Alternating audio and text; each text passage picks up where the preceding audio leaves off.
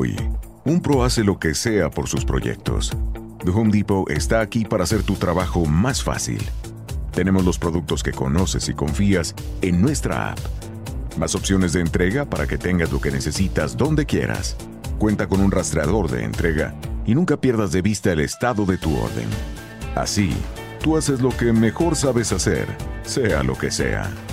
The Home Depot. Haces más, logras más. Pia Podcast, en tus oídos un podcast en español de Pia Podcast. Amigos, ¿qué tal? Soy Michael el Turco Puertas. Bienvenidos al primer árbitro y juez del año 2019. Hoy vamos a ir como un poquito a contracorriente de la época que acabamos de pasar, porque era mucho amor, mucha alegría, mucha paz. Pero aquí nos vamos a poner un poquito agresivos. Vamos a recordar a esos jugadores que bien pudieron pasar por un ring de boxeo. Así que, vámonos. 20 millones de chinos en la China. El primero de este combo de aspirantes al boxeo es Oscar Alfredo Ruggeri. Marcador central, posición ni mandada a ser. Nacido en la provincia de Santa Fe, en Argentina, el 26 de enero del año 62. Tuvo una gran carrera que empezó en el Club Atlético River Plate. Hizo parte de ese magnífico equipo que fue campeón de América y de la Intercontinental en el año 86 dirigido por Héctor Rodolfo Beira. Después pasó a Boca, paso muy polémico por demás.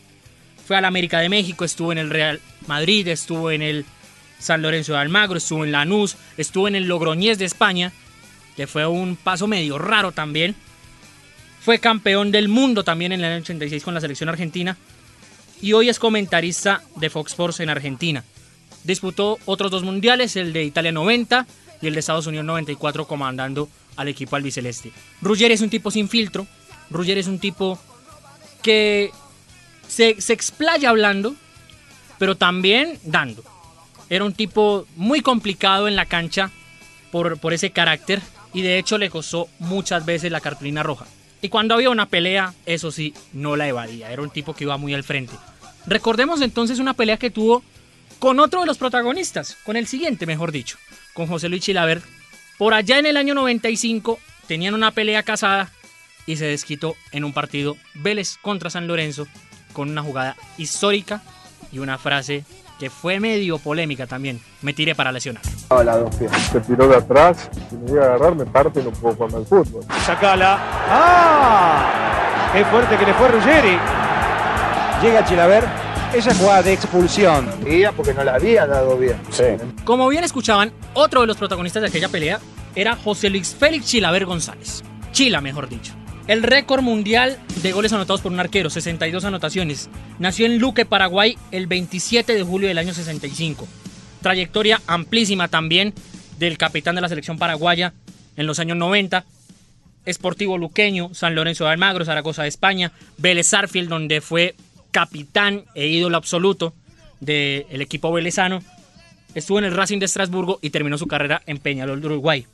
Fue mundialista en el año 98 y en el, y en el 2002 en Corea-Japón. En el 98 se recuerda mucho sobre todo aquel partido contra Francia, gol de Laurent Blanc en el último minuto que deja fuera a la selección paraguaya.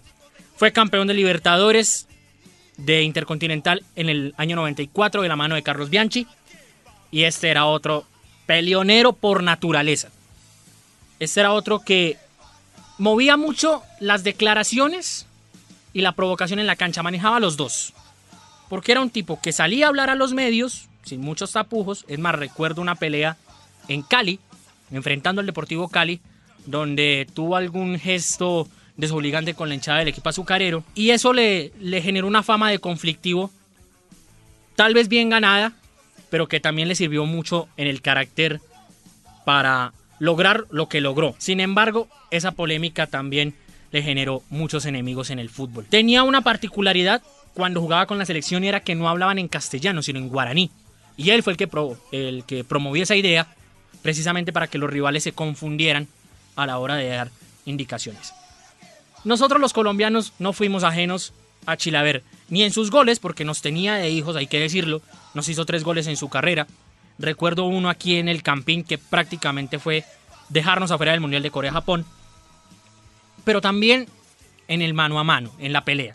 Así que recordemos esta pelea que fue con Víctor Hugo producto de una pelea con otro que no le rehusaba a los puños que era Faustino Asprilla.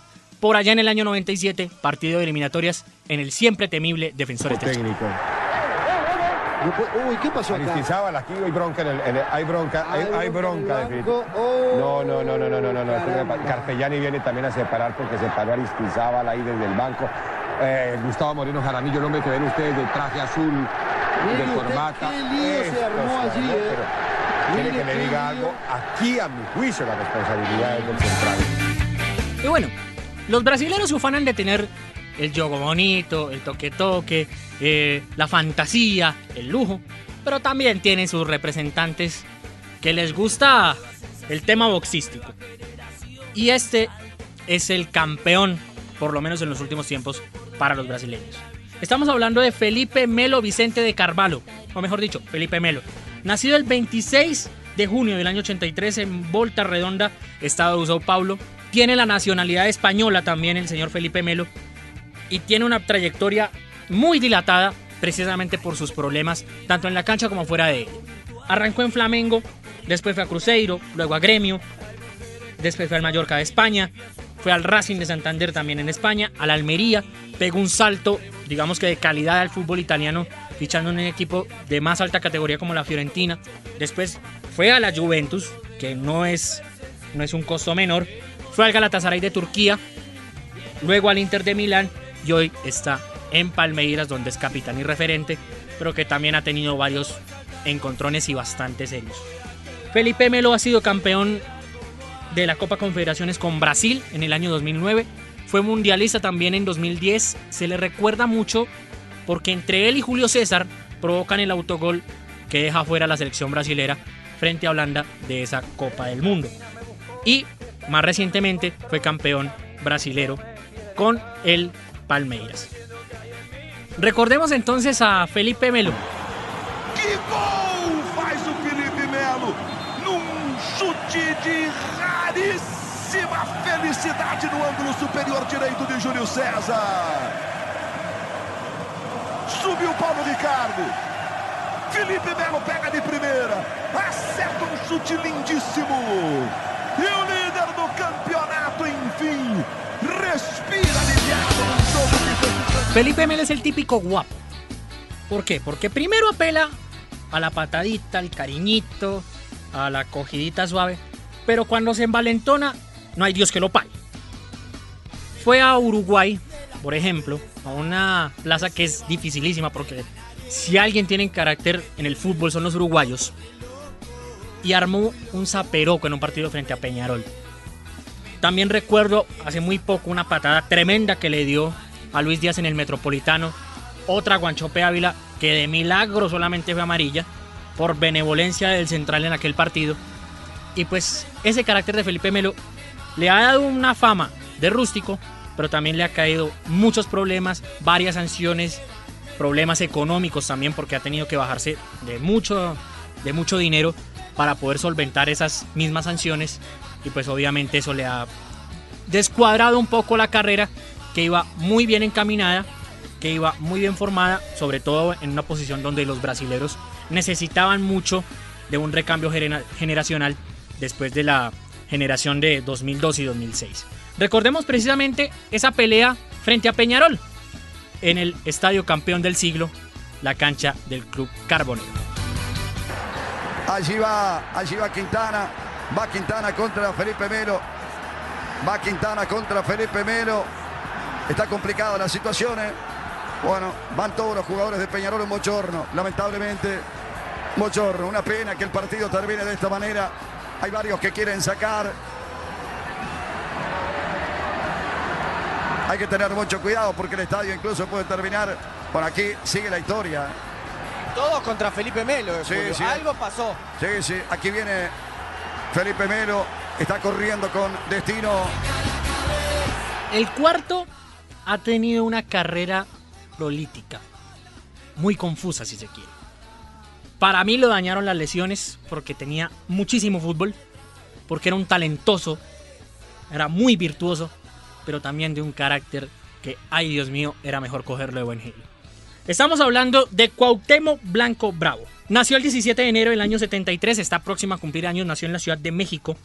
Como ya lo decíamos, un volante creativo de mucho fútbol, de mucha imaginación, de mucha creatividad. Se inventó la famosa Cuauhtemiña en el Mundial de Francia 98, que era saltar con el balón casi que, que ensartado en las piernas contra los defensores. En fin, era un tipo de mucho derroche, pero que también cuando se le saltaba el taco era cosa seria. Blanco jugó en el América de México, donde es ídolo absoluto, donde es un crack, donde prácticamente está en un Olimpo casi que inalcanzable. Estuvo en el Necaxa también, fue al Valladolid, no le fue muy bien en España. Volvió a América, tuvo un gran ciclo con América con cuatro títulos. Prácticamente para sellar su carrera fue a los Estados Unidos en el Chicago Fire. Volvió al fútbol mexicano a la segunda división y terminó su carrera en el Puebla. Jugó los mundiales del 98, del 2002 y del 2010. Tuvo un encontronazo con Ricardo Lavolpe, que lo dejó afuera del mundial de 2006. Y ese encontronazo venía de mucho tiempo atrás, del año 96-97, cuando Lavolpe dirigía al Atlas. Y obviamente el argentino cobró por derecha esa, esa bronca y dejó al Cuau fuera del Mundial de Alemania. Fue campeón de la Copa de Oro del año 99 frente a Brasil en un partidazo. 4 a 2 gana el equipo mexicano. Y hoy es un político. Fue alcalde del municipio de Cuernavaca, que está muy cercano a la Ciudad de México, al CDMX, como lo llaman hoy en día. Y hoy es gobernador del estado de Morelos. Sus encontronazos no han sido solamente en la cancha ha sido sobre todo con la prensa. Ha tenido muchos rifirrafes, va a los programas de opinión y ha generado polémica, pero se le recuerda especialmente este, que es contra el periodista de ESPN, David Feitelson, en donde lo toma casi que de espaldas estando desde el camerino, le da un golpe en un partido frente al Veracruz y eso terminó siendo la comidilla de los medios de comunicación en el año 99. Recordemos entonces ese antecedente, que hoy todavía se lo recuerdan y mucho al señor Feitelson. Feitelson es, también está arrepentido. Ya le pedí disculpas y todo. Pero son momentos que, son momentos que es la calentura, Javier, que no lo, que no lo asimila. Si es una persona muy, muy caliente, y digo, aquí lo tengo, me ha criticado tanto que digo, y yo de verdad les, digo, pues nadie me vio. Pero igual le pedí disculpas y son cosas que pasan en el, en el fútbol, es la calentura y, y, y, obvio que te arrepientes. O sea, igual me arrepiento de, de este de reclamar tanto, de, darle un trancazo al de Chivas. O sea, son cosas que al final de cuentas pasas y ya las asimilas. Y como no podía ser de otra manera, tenemos que hablar de un colombiano para cerrar este podcast. Muy vigente, acaba de ser campeón con el Junior de Barranquilla, de hecho, y es una de las grandes figuras del equipo Tiburón, aunque vaya uno a saber si seguirá vistiendo los colores del rojo y blanco. Hablamos de Teófilo Antonio Gutiérrez Roncancio el delantero del barrio La Chinita en Barranquilla. Nacido el 17 de mayo del año 85, ya lo decíamos, delantero de mucha potencia, de mucho despliegue, movilidad, en fin, el socio perfecto. Teo con la cabeza centrada es el socio perfecto de cualquier delantero. Lo pudimos constatar sobre todo en la eliminatoria Brasil 2014. Era el socio de Falcao. Prácticamente el sacrificio táctico de Teo le permitió a Falcao hacer muchos goles en la selección en aquella eliminatoria y lo hizo incluso en el Mundial. Prácticamente él no figuró como anotador, pero sí permitió que muchos de sus compañeros, por ejemplo James Rodríguez, se lo hicieran frente a la red. Teo ha jugado en el Junior de Barranquilla, su casa, su amor, él lo ha dicho siempre. Fue al Transospor de Turquía, después fue a Racing, en un episodio bastante polémico que es el que vamos a recordar. Luego a River, donde él también decía que quería jugar mil veces. Jugó y cuando estaba en el mejor momento decidió irse. Fue a Lanús, fue a Cruz Azul, Rosario Central, Sporting Lisboa, para recalar de nuevo en el cuadro tiburón y posiblemente estar este año en Colón de Santa Fe. Aún no se ha determinado si el delantero jugará en el equipo santafesino. Teo ha sido campeón con Junior de la Copa Colombia en el año 2017, campeón, como ya lo decíamos, del fútbol colombiano en el año 2018, acabando una sequía muy larga del Junior sin ser campeón colombiano de 7 años. Fue mundialista en 2014 y participó en el equipo que estuvo en los Juegos Olímpicos de Río en el año 2016. Teo Gutiérrez tiene una particularidad. Es un delantero muy activo, de mucha chispa, pero cuando se le va el cable, se transforma, se, se pierde y termina tomando decisiones muy equivocadas. Por ejemplo, decisión equivocada, irse de River. Se fue de River en un momento en que River estaba totalmente enfilado a ser campeón de Copa Libertadores y pues obviamente prescindieron de él y llegó la figura de Fernando Cabenagui a suplir su ausencia y lo hizo de manera muy, muy correcta el Toro Cabenagui. Y esta sí fue bastante polémica. En el primer paso por Racing ya había tenido un, un encontrón con un arquero suplente en una práctica. Se habían ido a los puños. Y este fue mucho más fuerte, fue mucho más allá de lo que se puede pensar. Porque primero fue en un clásico frente a Independiente. Segundo porque fue una derrota bastante dolorosa. 4 a 1 ganó Independiente esa tarde. Tercero porque él había marcado el primer gol. O sea, el equipo... Racing se iba ganando ese partido 1 a 0 con gol de Teo. Cuarto por la advertencia de el Coco Basile, el técnico de la, del equipo de la academia, de no te hagas echar. Se hace echar y pues obviamente el vestuario se vuelve un caos. Aquí lo cuenta el mismo Coco Basile. Teófilo Gutiérrez termina sacando un arma, un arma de fuego, que muchos dicen que era de juguete, otros que no, en fin. Hubo golpes con Sebastián Saja, que era el arquero en aquel entonces. El camerino se volvió loco, ese día renunció Basile. En fin, pasó de todo, pasó de todo y pues quedó muy marcada el egoísmo y el egocentrismo de Teófilo Gutiérrez y pues también la bronca que le cargó ese plantel. También ha provocado muchísimo la hinchada de Boca, muchísimo. Le hizo un gol con Rosario Central y se hizo la banda de River en plena bombonera. Así que Teo siempre ha sido un tipo bastante picante.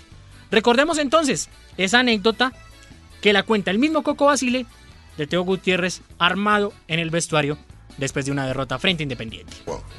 saca la, la mochila. Saca la mochila, caza una máquina, la saca así. No. Y el único que me quedé fui yo para hacerme el guapo. para hacerme el guapo. No, yo no podía correr. Corrían todos, no quedaba nadie. No. Sacó la máquina, empecé a revolear. Hasta el día de hoy nunca sabemos, dice que era para tirar, pi- ¿cómo era? Agua, tira Pantita. No, ¿qué agua? ¿Sabes qué máquina? ¿Qué? Paintball. Eh, no sé, dijo que era eso. Yo hasta el día de hoy. para ¿Cree mí que? era un fierro impresionante. Pues señores, siempre es que hay madera para todo, ¿no? Hay madera para el fútbol, hay madera para el boxeo, pero es que la pasión de la pelota siempre va a encender un poco más. Y estos son bastante especialistas en hacerlo. Este fue el primer podcast del año 2019. Los espero en esto que se llama Arbitro y Juez. Vamos a tener invitados, vamos a tener muchas sorpresas, vamos a tener muchas novedades para los amantes del fútbol que están pendientes aquí en piapodcast.com. Yo les mando un abrazo, un saludo muy grande, mis mejores deseos para este año que arranca con toda la energía, con todo el amor y las ganas del mundo en todo lo que emprendan. Y les deseo buen viento, buena mar y buen camino para todos. Chao, chao, se despide Michael el Turco Puertas, un mequetrefe más en ti.